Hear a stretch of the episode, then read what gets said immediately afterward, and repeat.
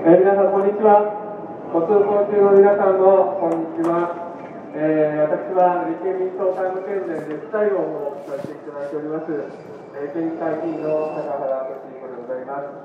えー毎月こうやって、えー、市民と野党の皆さんと、えーお伝えをさせていただいております。あ今日は、えーちょっと今曇ってきましたけれども、いい天気で、えー桜もすごく見頃な状況ですね。西側を先ほど通っておりましたら、いい感じで咲いておりまして、えー多くの皆さんが、えーご覧になっている。そして、えー今、えー本当にあの、毎月こうやってやってるんですけど、やっぱり、今日は人通りが多いな、えー車も多いな、まあ、そんな気がいたします。えー首都圏での、えー緊急事態宣言の解除、まあ、に合わせて、えー日本全体がですね、えー気の緩みといいますか、えーそういった、まあ、感じになっているのかな、えーこんな気もいたします。えー全然ちょっと話はあの外れますけれども、まあ、日銀の岡山県が調査をしているところによると、やはりあのこの岡山の、えー人出は、東京とか、そういった関東圏のあの人出にやっぱり比例をしているといいますか、えー緊急事態が出たら、東京であっても、岡山の皆さんは気をつける、まあ、こういうことになっているような、そういう傾向があるそうなんですけれども、えーぜひですね、これが、えー本当に緩みにつながらないように、えー皆さん、えーマスクをされて、え感染防止対策しっかりとされているというふうに思いますけれども、えーお願いをまずしておきたいというふうに思います。えさて、え昨日、え26日、え政府の予算案が、え国会で成立をいたしました。皆さん、今、この日本で一番必要なことは何なのか、このコロナの状況を、やはり皆が安心して暮らせるような、えーそういう社会にしていくということではないでしょうか。えーしかし、残念ながら、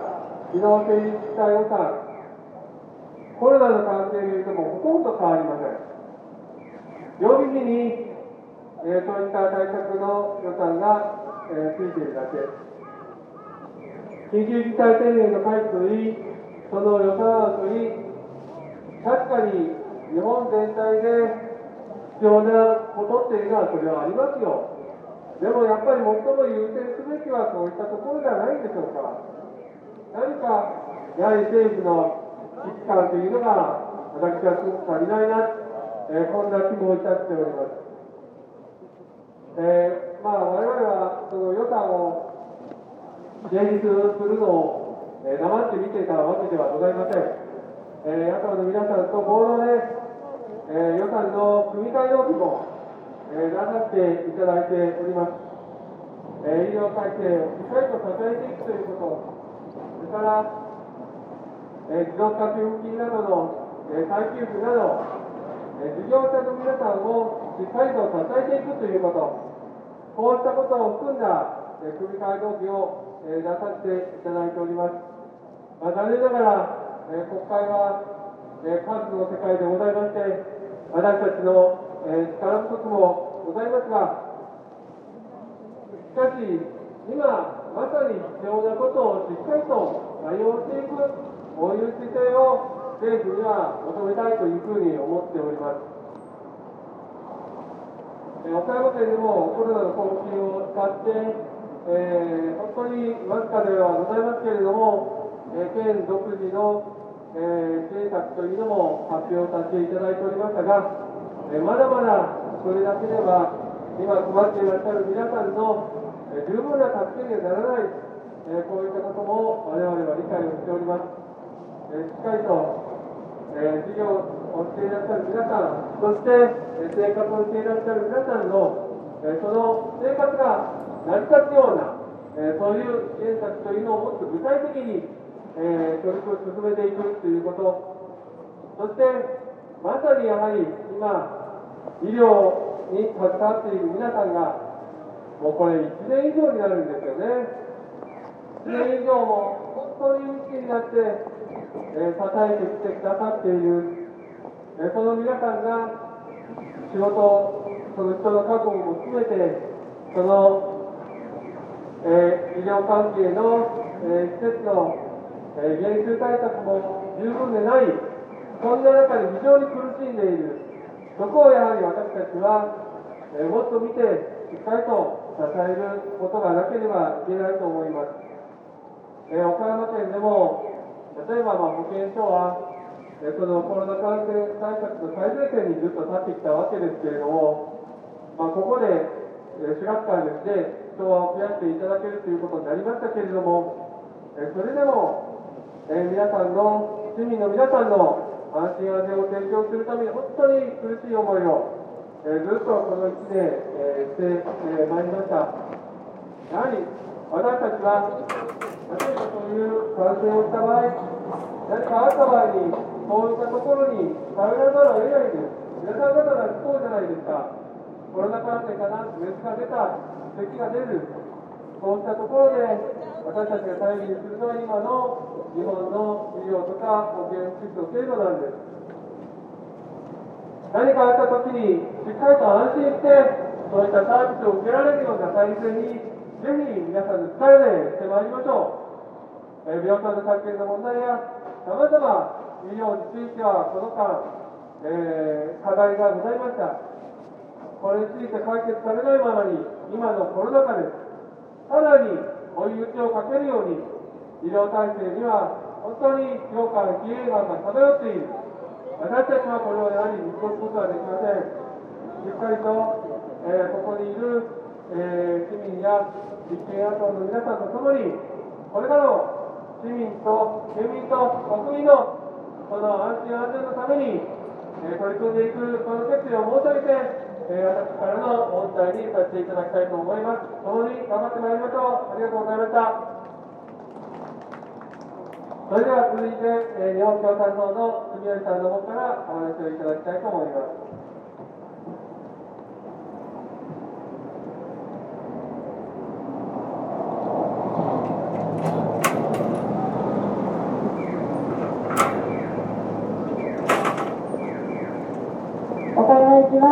通行の皆さん、またお集まりの皆さん、こんにちは。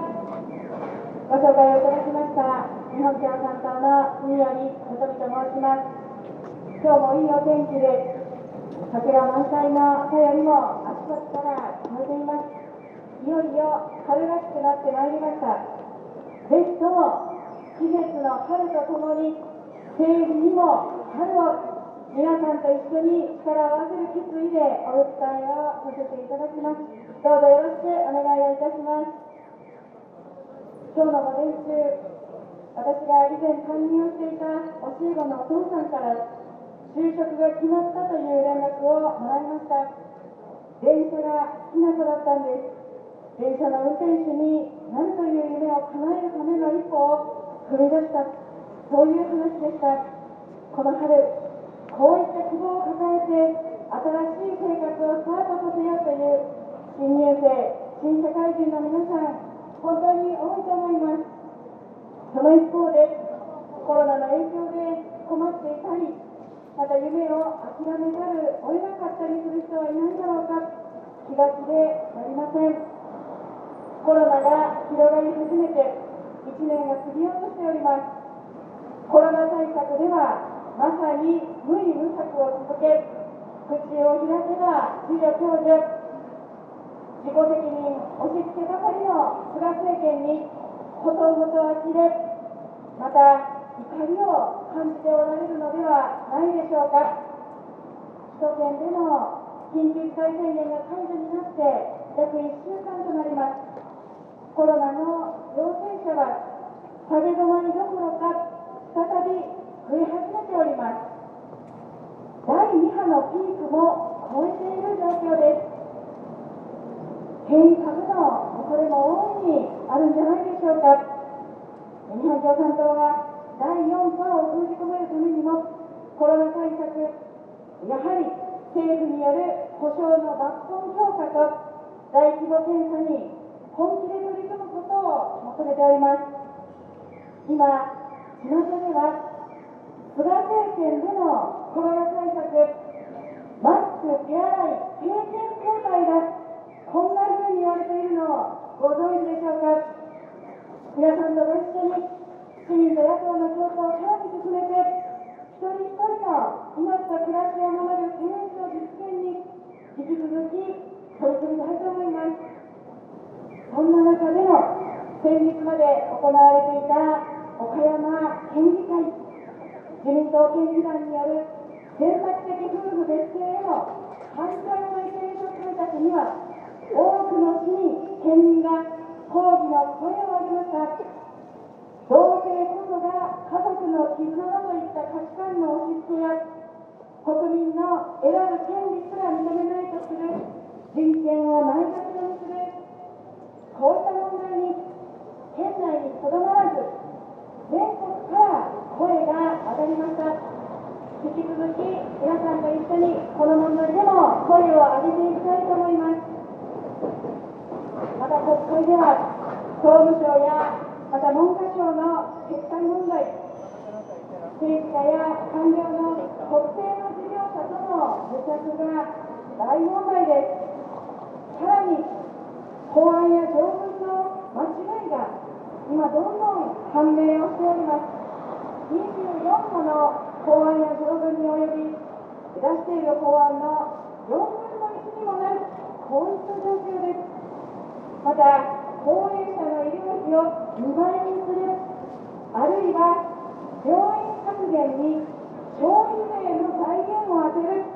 こんな法律を今の国会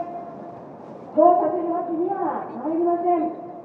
やはり今の政治そのものを根本から変えていかなくてはいけないんじゃないでしょうか。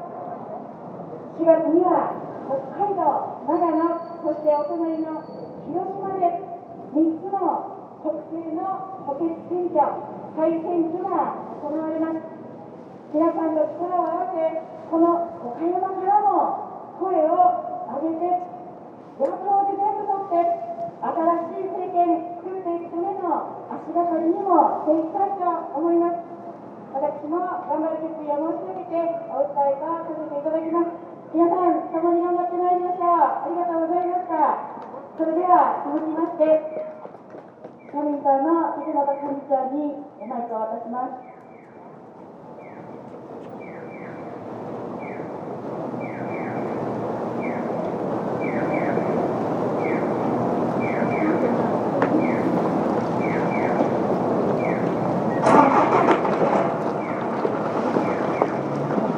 ご通行中の皆様、こんにちは。民と立憲野党の合同宣伝です。ぜひ足を止めて私たちの訴えを聞いていただきたい。そして協力をしていただきたい。こういう願いです。また、今日の合同宣伝にご参加の皆さん、少しソーシャルディスタンスを取りながら、行動に参加していただきたいとお願い先ほどもご紹介をいただきました、社民党で発表しています、竹本と申します。よろしくお願いを申し上げます。さて、私たちのこの合同宣言も5年以上という月日が経ちます。それも2015年に安保関連法といって自公政権の数の力によって強行採決とした戦争法を私たち市民と立憲野党は何としても廃止をしていくそういう団体グループでそういう毎月第4土曜日に皆さんにお伝えをさせていただいております。今、もう1年以上になりますが、コロナ禍の中で、本当に国民の生活がどういうふうに低下し、本当に今日のご飯が明日のご飯、そして明日の職場、私たち国民から奪い取られています。それも、あの、前安倍首相のもとの安倍政権によって、こういう国民が生活に強いられている。そしてそれを継承発展すると言って、同じく菅政権が成立をしました。今一番大事なのが事業共助ではないのは明らかです。公助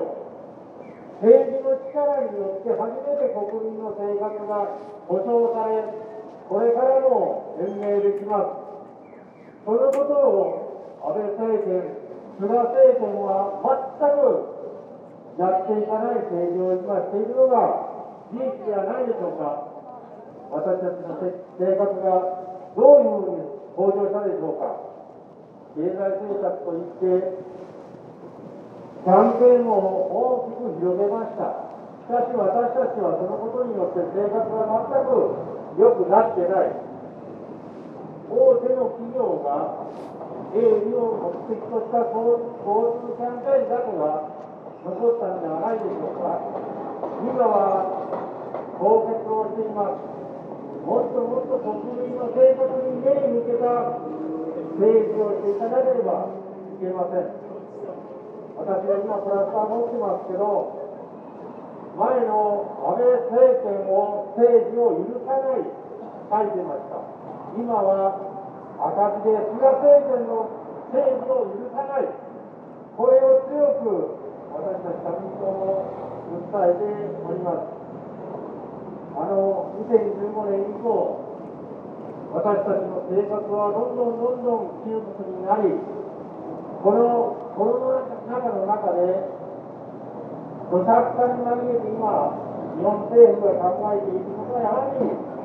私たち社民党、当時社会党から75年を経ちますが、憲法を守る護憲の政党としても、この間頑張ってまいりました。特に平和憲法9条に自衛隊を明記する、戦争のできる社会を作ろうとしているのが、ありがとうございます。ありがとうございます。戦争のできる国へと作っていくのが今の菅自公政権ではないでしょうか。九州の無人島に米軍のための発着訓練の飛行場を提供する、そして、この岡山県内でも、全北の自衛隊日本原駐屯地内で、現在、岩国から派遣をされた米軍海兵隊が単独訓練をこの28日、明日まで計画をされています。そして全国の自衛隊基地の中でも単独訓練、そして共同日米共同訓練がずっとこの間も続けられています。そのために当時のトランプ大統領の言いなりによって兵器を爆買いをし、そういう本当に戦争のできる国へと裏では着々と進めていくのが今の菅政権です。私たちはこの戦争法を廃止、そして、諸々のの政策で、市民と立憲野党が昨年の参議院選挙では、13項目の政策で共通をしました。その共通政策を前面に出して、岡山県内からも統一候補を擁立をし、しかし、敗れました。しかしその今の政治はどう変わったでしょうか。全く変わってない。それを変えるためには私たちの力皆さんの力が必要なんです。今年の秋までに必ず衆議院の解散総選挙が行われます、はい、それそれを私たち市民と立憲野党は目標に各選挙区において統一候補を早く設定をし共通政策のもと皆さんにお伝えをしながら、今、国会で野党の議員を岡山からも出していく、そういう岡山から発信をしていきたい、そういうことで皆さんにお伝えをしているところです。ぜひ、皆さん、ご理解をいただいて、皆さんの一票一票が選挙を変える力なんです。最近、選挙でも投票率が低下をしてきました。確かに今の安倍政権や菅政権の政治を見ていると、呆れ返って投票にもしてるか、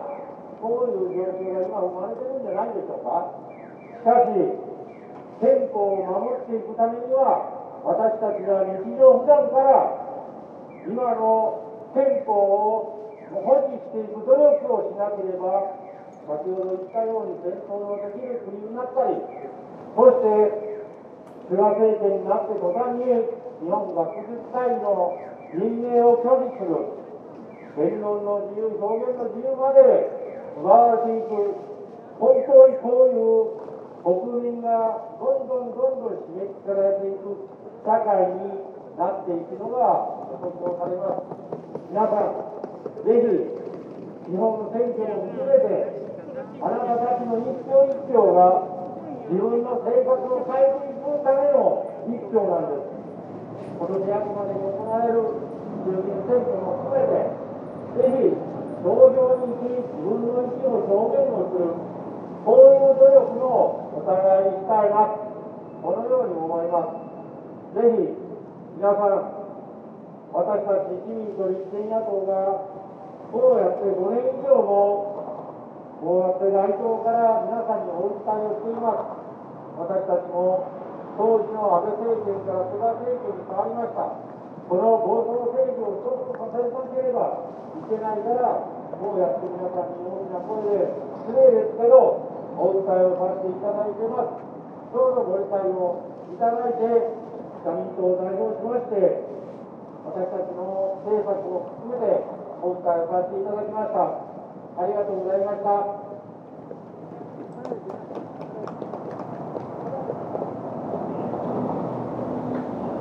ご総合の皆さん、どうもお騒がせをいたしました。私たち市民と立憲野党は、これからも今の政治を変えていくためにも、毎日毎日努力をしていきます。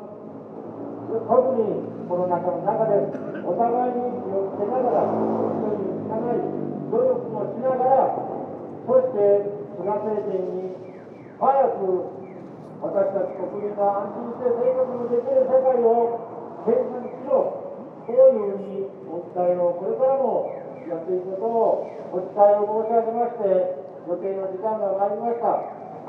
この辺りで市民と立憲野党の合同宣言を締めさせていただきます。どうもご清聴ありがとうございました。